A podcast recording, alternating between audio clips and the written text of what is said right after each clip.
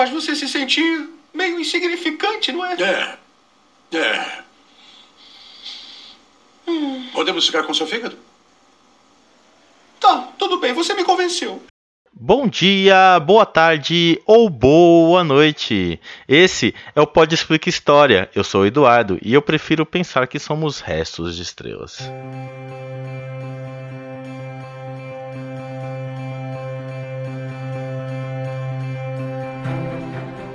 A essa altura eu precisava fazer uma confissão. Eu sou viciado em joguinhos. E quando se diz esses joguinhos, é de uma forma geral mesmo. Podem ser esses offline e os online.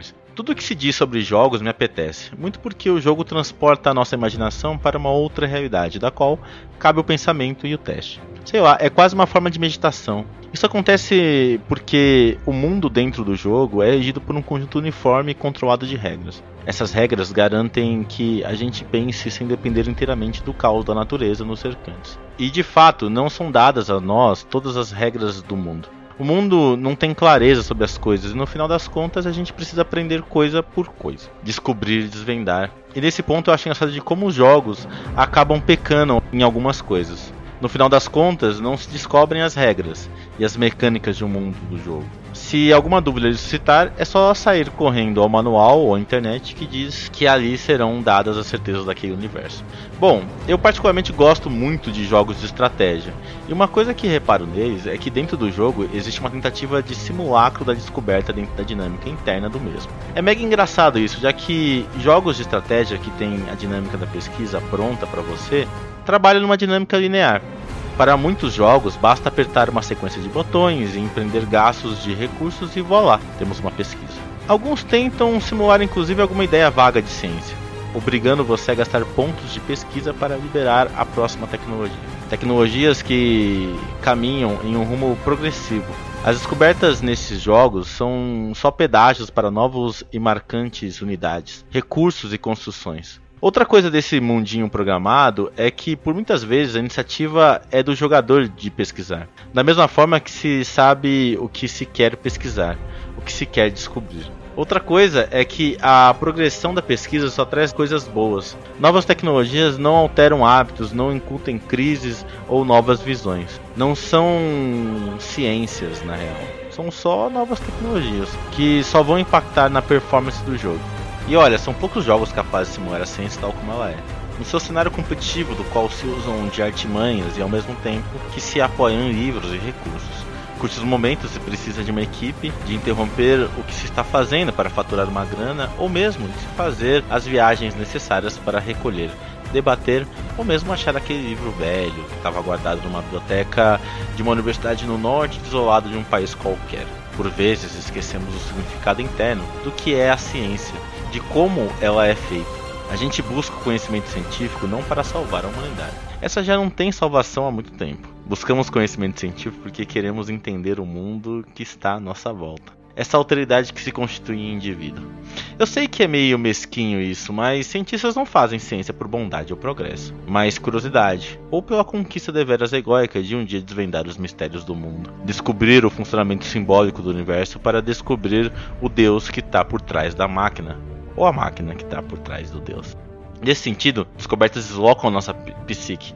É como se estivéssemos jogando e pensando usar uma regra, quando de repente a regra era outra, normalmente bem mais difícil. E não tem descoberta tão importante e que impactou tanto a nossa cabeça mortal como a de Copérnico. Não acredita? Então vem com a gente porque esse quinto Pode Explicar História falará dela. A revolução antes da revolução. A revolução copernicana.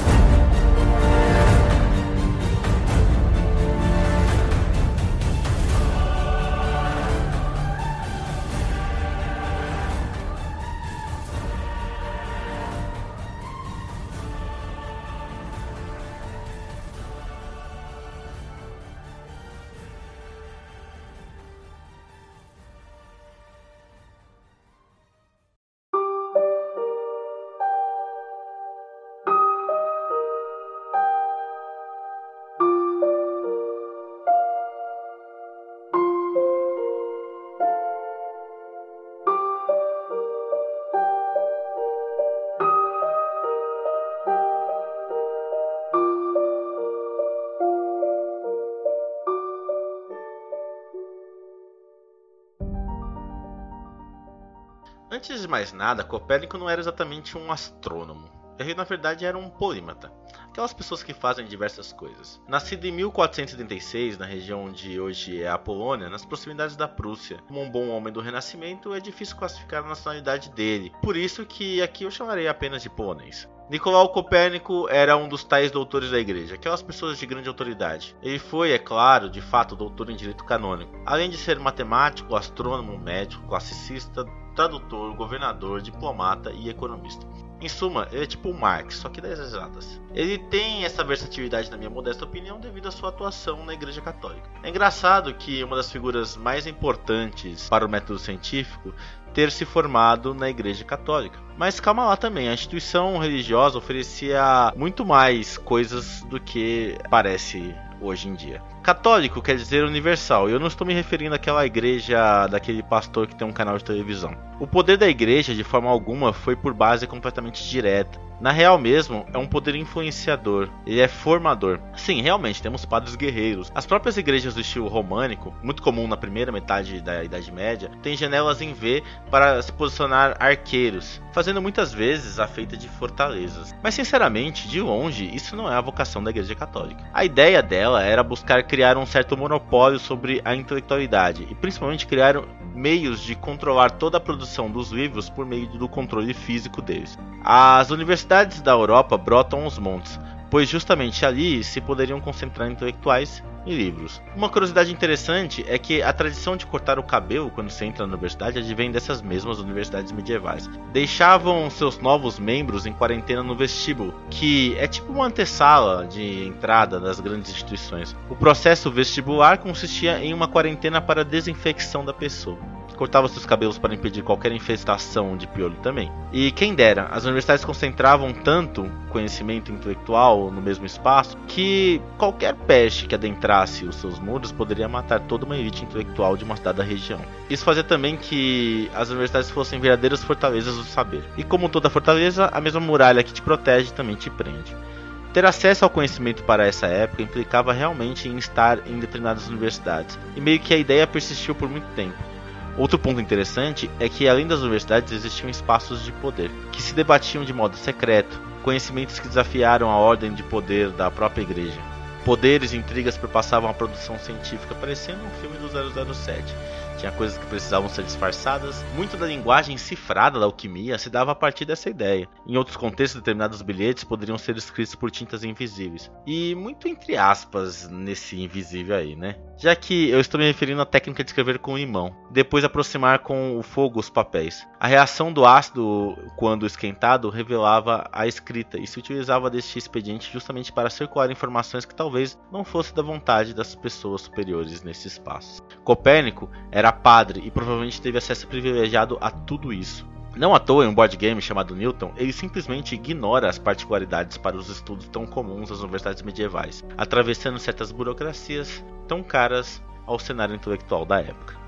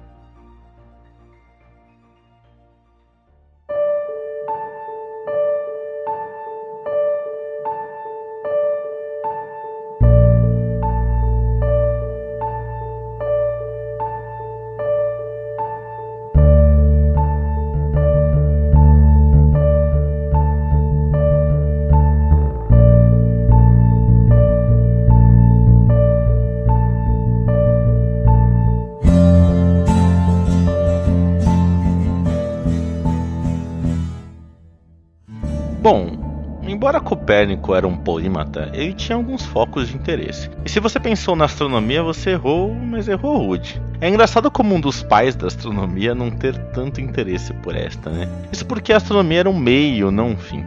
Quer dizer, pelo menos nesse momento. Depois de um bom tempo na Universidade de Bolonha, se interessava muito por medicina ele meio que se integrou a um grupo maior de pesquisa. Ele buscava fazer pesquisas sobre uma doença que na época se associava a ser um tipo de lepra, mas um pouco mais leve e bem mais localizada. A medicina da época se apregoava na antiga fórmula assim na Terra como no céu. Isso significava que a Terra se constituía em um espelhamento do firmamento. Muito embora essa também era a fórmula da alquimia do isolador egípcio Hermes Trismegisto, e se você está com dúvidas do porquê um egípcio tem esse nome grego, dá um pulinho no podcast sobre Egito que você vai ficar sabendo mais. Eu não sei responder porquê, mas de modo geral, as áreas que descendem dos povos indo-europeus têm uma bipartição do universo. Tudo isso na confusão entre ser e estar. Na nossa língua são duas coisas diferentes, mas para muita gente essas duas coisas são inseparáveis. Ou seja, para se existir, você vai precisar ser e estar em algum lugar. Bom, o que dizer dos sentimentos e ideias então? É engraçado isso, mas as ideias existem, mas elas não estão. Ao melhor estilo V de vingança, ideias são a prova de balas, pois não existem sobre uma visão corporificada. Elas são mas não estão. Isso bugava muito a mente dessa galera. A solução para esse impasse meio que filosófico é que existiria uma realidade onde as ideias são e estão. A própria natureza deste universo levaria em consideração essa natureza espiritual nossa, essa capacidade de pensamento que difere dos animais. Esse mundo seria o mundo da criação, um mundo perfeito, já que as ideias não morrem, não perecem, não definem. E assim, eu não sei o que esse povo bebia, mas eles associaram esse mundo como um mundo não só perfeito, mas divino, dizendo que a alma humana só poderia ser um dom ligado a esse universo de coisas que são grandiloquentes, criativas e ideais. E com o passar do tempo, o nosso mundinho onde a gente envelhece, se fode, morre, começou a se transformar na existência da mentira, da imperfeição. Por trás da velha máxima da alquimia está um dos princípios maiores dos descendentes dos indo-europeus, a de que deve existir algo para além da física, uma metafísica. Como caieiro, eu costumo pensar que há metafísica bastante em eu não pensar em nada. E se você não entendeu nada, vai ler um pouco de poesia, tá? Brincadeiras à parte, o todo metafísico relacionava na ordem da criação um espaço divino que se interligaria conosco, um lugar sem males, um paraíso, um local perfeito. Eu costumo dizer que o livro A Divina Comédia é como um sci-fi medieval. O mundo para essas pessoas não era um multiverso como as ficções atuais estão aspirando. E aliás, Marvel, essa ideia de multiverso vai dar merda, vai por mim. O universo era um contínuo tempo e espaço do qual o mundo da criação se faz perfeito e as divindades moravam ali. Essas mesmas divindades fizeram as criaturas humanas a sua imagem e semelhança, só que no plano material. Nesse sentido, a humanidade era fadada a ter uma alma imortal e divina e caminhar no mundo mortal e mundano. E se a lepra afligia nós, ela estava relacionada com algum desígnio superior, e se olhava para cima para se ver abaixo. Nos estudos anteriores a Copérnico, a lepra era com toda certeza uma doença que adivinha da cólera, e não existe nenhum planeta mais colérico como Marte. Essa outra lepra, diferentosa, ela acabava sendo mais leve e abrangia os órgãos genitais. Para Copérnico, precisava estudar alguma relação entre Marte e Vênus para se sustentar um tratamento a essa tal doença.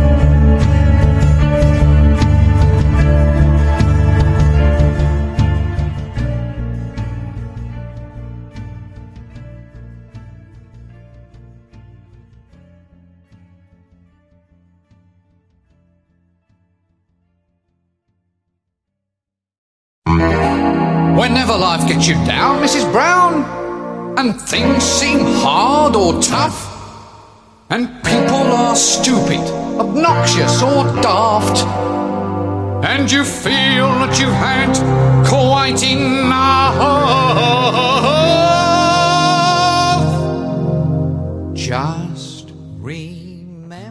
Bom, essa doença era nada mais, nada menos do que a herpes, minha gente. É graças ao estudo do tratamento da herpes que Copérnico se dedicou aos cálculos das revoluções estelares.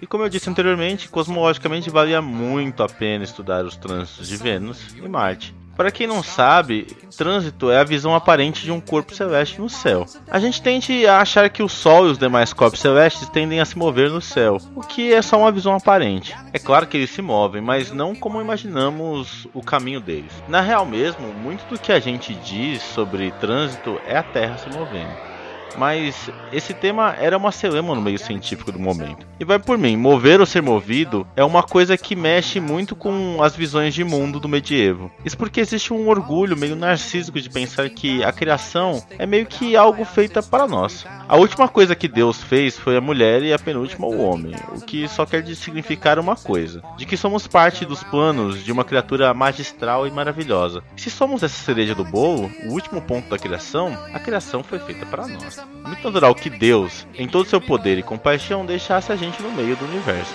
já que ele criou o universo por amor, e o amor não é a si mesmo, mas a humanidade. E isso é a chave por não se levar a sério perspectivas que pensassem a Terra de uma maneira deslocada ou que ela estaria se movimentando. Diziam em muitos debates de que se a Terra se movimentava, então por que as coisas caem em linha reta e não realizam um movimento meio parabólico? E eu estou citando isso porque Copérnico tem um texto refletindo sobre isso. Olha só que interessante o que ele diz. Quem vê uma bola cair em um navio em movimento pode ter duas visões, a depender do observador. O observador que está dentro vai ver a bola cair em linha reta. Já o observador externo verá a bola cair em parábola. Hoje sabemos que a bola dentro de um navio reserva momento, o que faz ela continuar o vetor de seu movimento. E isso é um dos motivos de você mesmo em cima de um helicóptero parado nunca vai ver a terra girando sobre seus pés. Porque tanto você quanto o helicóptero estão na mesma velocidade que a terra ou seja, tem momento. Essa visão condiz com um efeito bem interessante, o um efeito sobre a epistemologia. A epistemologia seria a reflexão geral da natureza para se confirmar o verdadeiro, o real. Eu sei que parece meio idiota, mas vai por mim. Nossas mentes pregam altas peças na gente. Se confundir com as próprias ilusões é um fator da vida, minha gente. Porque nem tudo é o que parece ser. E essa máxima já era bem aceita aos contemporâneos de Copérnico. O que era estranho é essa visão sobre o observador e principalmente olhar a si mesmo como um observador externo. E não qualquer externo, não, mas uma externalidade universal. Copérnico traçou o caminho comum de qualquer pensador da época para estudar as conjunções, ele foi a matemática. E eu tenho que dizer uma coisa, muito melhor que astrônomo, Copérnico era matemático. Em sua qualidade maior seria não desistir. Ele, em cálculos, chegava a conclusões desproporcionais, coisa que simplesmente não fazia o menor sentido. O trânsito de Vênus no céu forma um pentagrama para quem não sabe. Já o trânsito de Marte faz um movimento que é conhecido como retrógrado. Existe sim possibilidade de relações matemáticas entre as duas formas, mas o que não fazia sentido seria o movimento retrógrado do planeta. Aliás, Movimentos retrógrados em trânsito são com muito comuns. Temos isso em Vênus também e com o trânsito do Mercúrio, o que na visão ptolomaica de astronomia fazia um mundo cosmologicamente do qual a Terra fica em torno de um centro, onde os planetas dançam em torno dela e em uma grande dança cósmica e perfeita. Copérnico, insatisfeito com seus cálculos, tratou de observar atentamente e guardar com precisão milimétrica os movimentos dos astros. Por fim, sua observação mais os novos cálculos encaminhariam somente uma coisa: de que possivelmente a Terra não estava no centro do universo. Aí eu não vou conseguir explicar aqui, mas movimento retrógrado não existe. Ele acontece devido à diferença de distância entre as órbitas da Terra e dos planetas. Como Marte corre por fora da órbita da Terra, ele demora mais para percorrer, gerando um efeito chamado paralaxe, só que em dimensões enormes, porque a Terra se move nesse mesmo tempo só que percorre uma distância menor e ao mesmo tempo percorre um grau de arco diferente. Paralaxe, para quem não sabe, é aquela impressão de que os astros estão te seguindo. Sabe quando você anda olhando para a lua e a lua parece estar te seguindo? Se você nunca viu isso, experimente fazer isso à noite. Obviamente é que os astros não estão se movendo, mas é você que se move e isso já era previsto pelos observadores da época. Existiam cálculos para corrigir a paralaxe para a observação astronômica. E não é que os cálculos batiam todos. Era meio doido isso, mas tudo indicava que não era Copérnico que estava errado, mas como se observava o conhecimento que estava.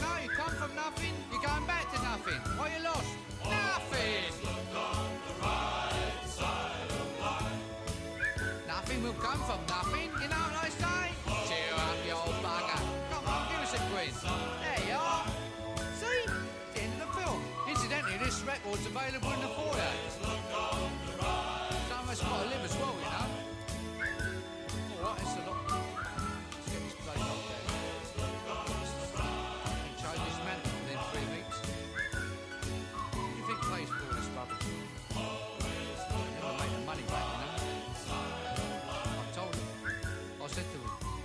said, they'll never make money back.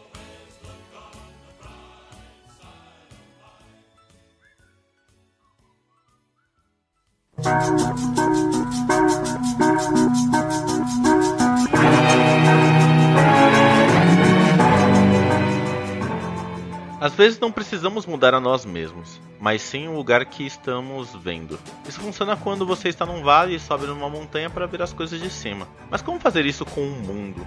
Copérnico precisava olhar a si mesmo olhando outra coisa. E calma, eu vou explicar. Por vezes você só consegue olhar pelos seus olhos. Então o que você pode fazer a partir disso é do que você está vendo, supor como seria olhar você vendo. E ver aqui não é só uma coisa dos olhos, minha gente. Eu tô falando de muita coisa, de sentimentos, de pessoas. Quando você olha uma pessoa triste, você não consegue sentir a tristeza dela. A única forma de você se convalescer pela pessoa é a partir do seu sentimento tentar sentir o que a outra pessoa está sentindo. E acredite, não é uma operação fácil. Copérnico, ao mudar a forma de visão, está deslocando a maneira que se produz ciência, que se percebe o mundo. Ele desloca a episteme. Quer dizer, nem ele sabia o que estava fazendo. E só quem vai reparar isso é o filósofo Kant dois séculos depois. Na visão de Copérnico, ele não estava rompendo com nada. Ele ainda assim tinha uma visão estratégica, ele não questionava a perfeição do universo. Mas ele inverte o ônus do saber, de algo que vem a mim para algo que sai de mim. É meio doido isso, mas é a partir desse momento é que acontecem dos primeiros rompimentos com os preceitos de real da Idade Média. Nós chamamos de Revolução Copernicana, pois mesmo não rompendo, Copérnico rompe, sacou? A partir desse ponto de questionamento, outros pontos irão acontecer revertendo basicamente o monopólio eclesiástico sobre o conhecimento. Mas isso desgraçadamente vai romper com um dos principais narcisismos do Ocidente, a de que o universo foi feito para nós. O que Copérnico mostra é que não somos restos da benevolência de qualquer Deus. Na visão de Santo Tomás de Aquino, adaptando o pensamento aristotélico para a visão cristã, Deus seria o primeiro motor, pois em sendo imortal e onipotente, ele amou e o amor seria a força que move sem ser movido. Ninguém sabe por que ama, mas ama mesmo assim.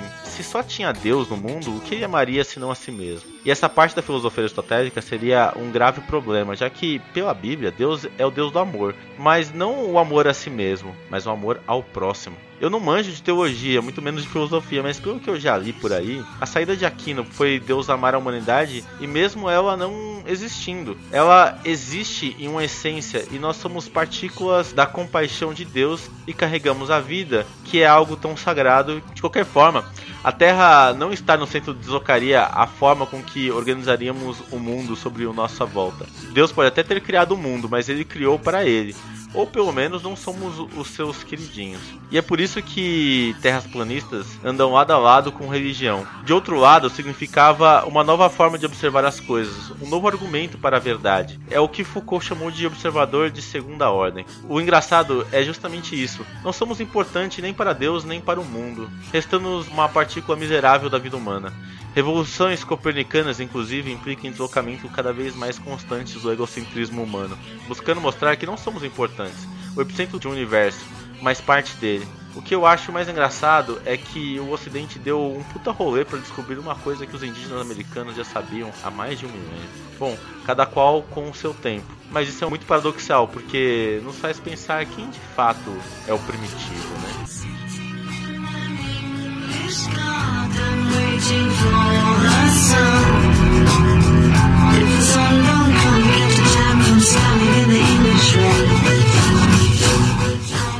Olha, esse Pode Explica foi muito bom fazer, viu? Muito da inspiração desse episódio veio do jogo Newton, que a gente jogou graças ao atencioso apoio da Meeples Brasil. Ele é um daqueles board games viciantes. Para você ter uma noção, em Newton, os participantes assumem um papel de jovens estudiosos do século XVIII. E vai por mim, você viajará pela Europa do iluminismo, desenvolverá em diversos campos do conhecimento. Com ele, você vai conseguir o apoio de grandes personalidades da história da ciência como René Descartes, Margaret Cavendish, Copérnico, entre outros. Se somos anões em braços gigantes, pule nesse jogo, enxergue além e marque seu nome na história do conhecimento.